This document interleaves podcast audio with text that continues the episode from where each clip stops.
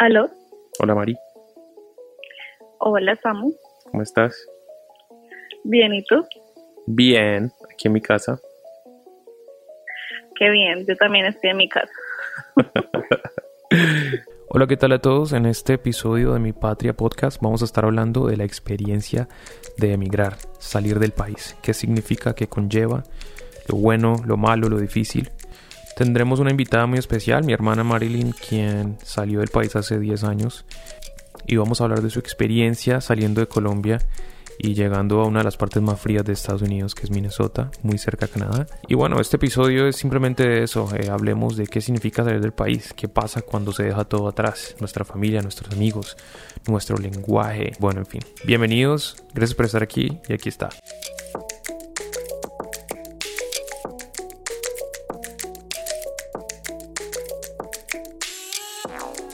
Salir de Colombia, donde uno pues está hablando el idioma de uno, ¿cierto? Con todo el mundo y ver como gente por todo lado y todo y llegar a una ciudad donde pues justamente llegué en el invierno, ¿no? Entonces yo nunca había visto la nieve, no sabía qué se sentía, nada de eso. Entonces llegar y ver como todo blanco, entonces bueno, ya uno empieza como a imaginarse las películas, porque pues de pequeña y adolescencia y todo con los amigos viendo películas, entonces casi todo era pues de Estados Unidos. Mi pobre angelito. Y verdad, muy parecido, sí, muy parecidito así a la película de mi pobre angelito, igualito. Entonces, pues llegar y salir de, del aeropuerto como tal y sentir ese frío tan horrible y uno ahí como con esa ropita toda delgadita colombiana eh, para el calor. Eso fue muy, muy aterrador ese frío, pero muy bonito todo. De todas formas, para mí lo más así chocante fue como el hecho de que todo sea tan lejos. Obviamente escuchar a todo el mundo hablando inglés y yo como que, uy, pero no entiendo mucho lo que están diciendo. Eh, más o menos agarraba las ideas al principio, pero pues obviamente no entendía absolutamente todo. Entonces esos fueron cambios muy, muy tremendos para mí y el hecho también de que donde yo me fui a vivir, que fue con mis suegros al principio, todo era como muy callado, eh, porque ellos no vivían como en la parte en sí de la ciudad, sino que era como a las afueras de la ciudad. Entonces eso para mí fue como muy diferente. No escuchar como nada por ahí, Lo eh, que, todo, todo es muy cerrado. ajá, lo que, lo que llaman los americanos los suburbios, ¿no? Que en español uno dice esa palabra y lo primero que se imagina uno es como una un caserío por Sí. allá de gente aislada, súper Sí. pobre, pero es pues básicamente lo contrario. Sí, sí. ¿Qué año? Simplemente como a las afueras, sí. Ujú. ¿no? ¿Qué año? ¿Qué año fue que te viniste? 2011. Sí, ya llevo un ratico aquí, qué bueno. Sí, ya casi 10 ya años. me he ido acomodando. Sí, Sí, gracias a Dios. creo que eh, de cierta sí. manera en 10 años pues han cambiado muchas cosas. Digamos que hace 10 años eh, de pronto tú y todos los colombianos no estábamos tan familiarizados como con no sé, ciertos aspectos de Estados Sí. Unidos porque no había tanta tecnología todavía. Sí, la Entonces, posibilidad de comunicación. Y claro, la, referencia principal eran las películas.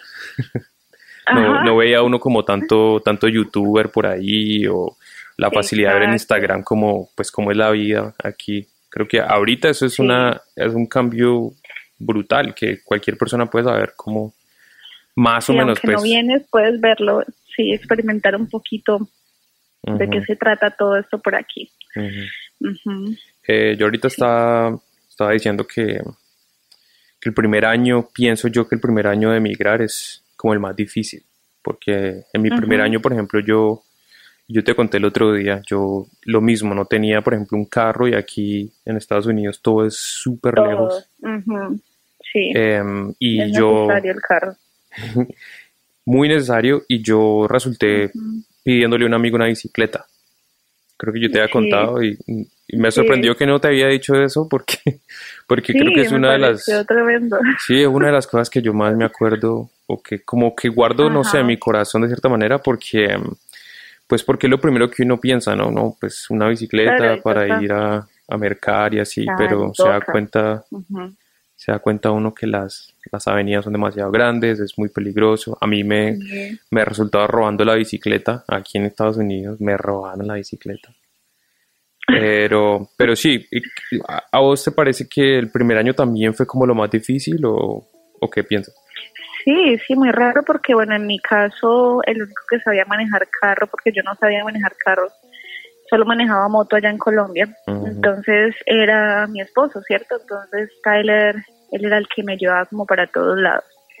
Eh, yo me conseguí un trabajo ahí como al mes después de haber llegado y entonces para poder ir al trabajo él me llevaba o a veces yo me, me iba caminando. Gracias a Dios me quedaba ahí como a caminando me quedaba como 15, 20 minutos caminando.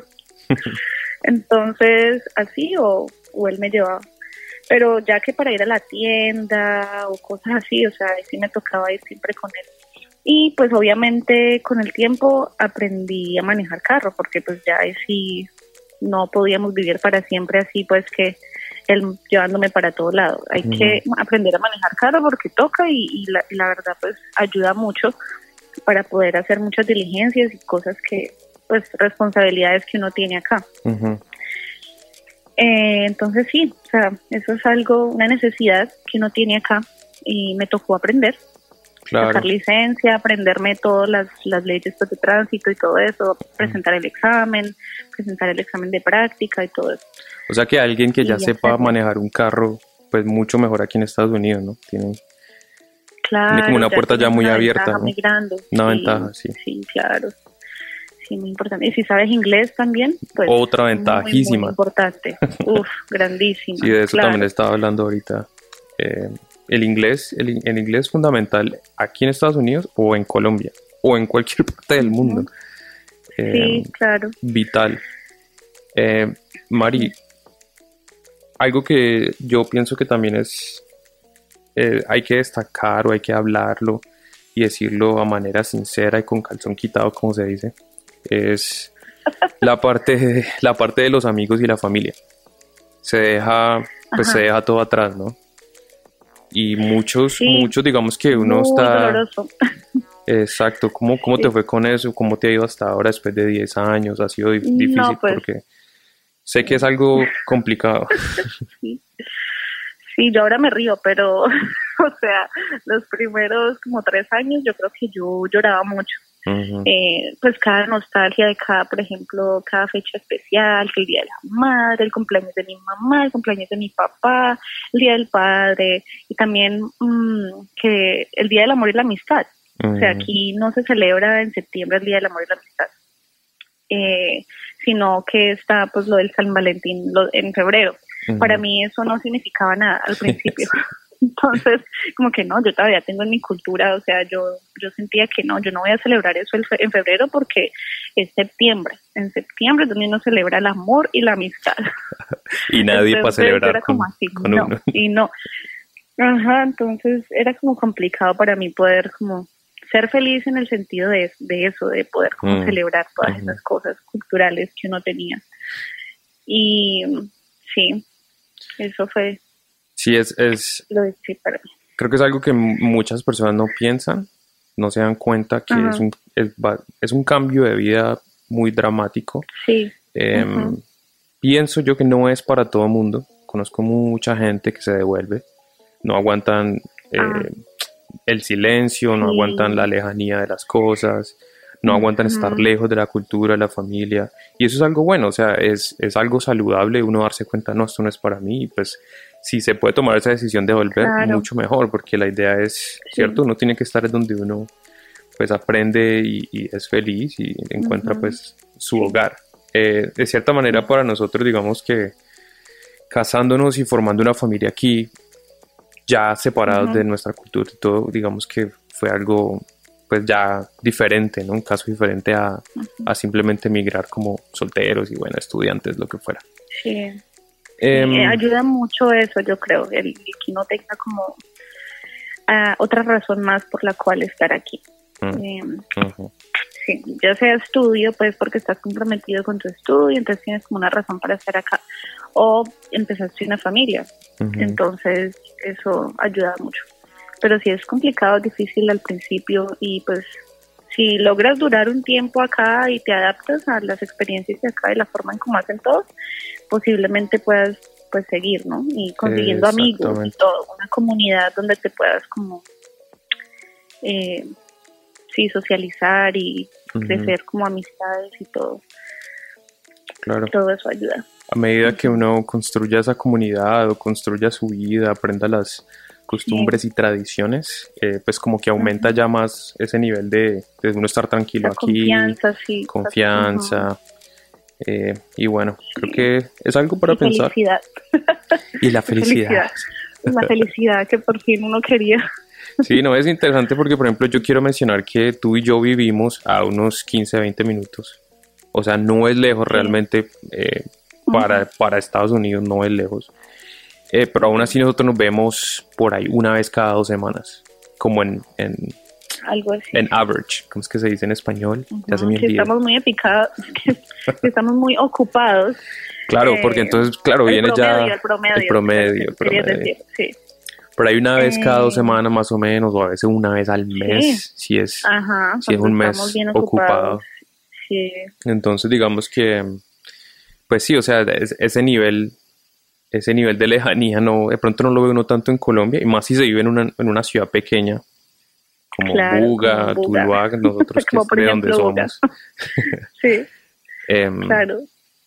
Pero bueno, algo más, hay algo que de pronto, Sí, eh, pues quería volver a to- retocar lo que hablamos la vez pasada un poquito y era el hecho de, de que cuando uno está acá eh, hay que atreverse con el poquito inglés que uno tenga, atreverse a hablarlo, eh, a usarlo y aprovecharlo, por ejemplo, para conseguir un trabajo, porque pues eso es lo que te va a ayudar a, a progresar y mejorar en todos los sentidos, eh, en conocer la cultura, en saber qué es trabajar acá, ¿cierto? Conocer cómo hacen las cosas aquí y todo eso.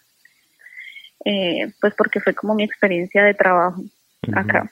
Y me fue muy bien el hecho de que, pues, sí, como persistir y, y en lo que yo sabía y eh, aprender y seguir practicando lo que me iban enseñando y todo y entrenar con ellos y todo.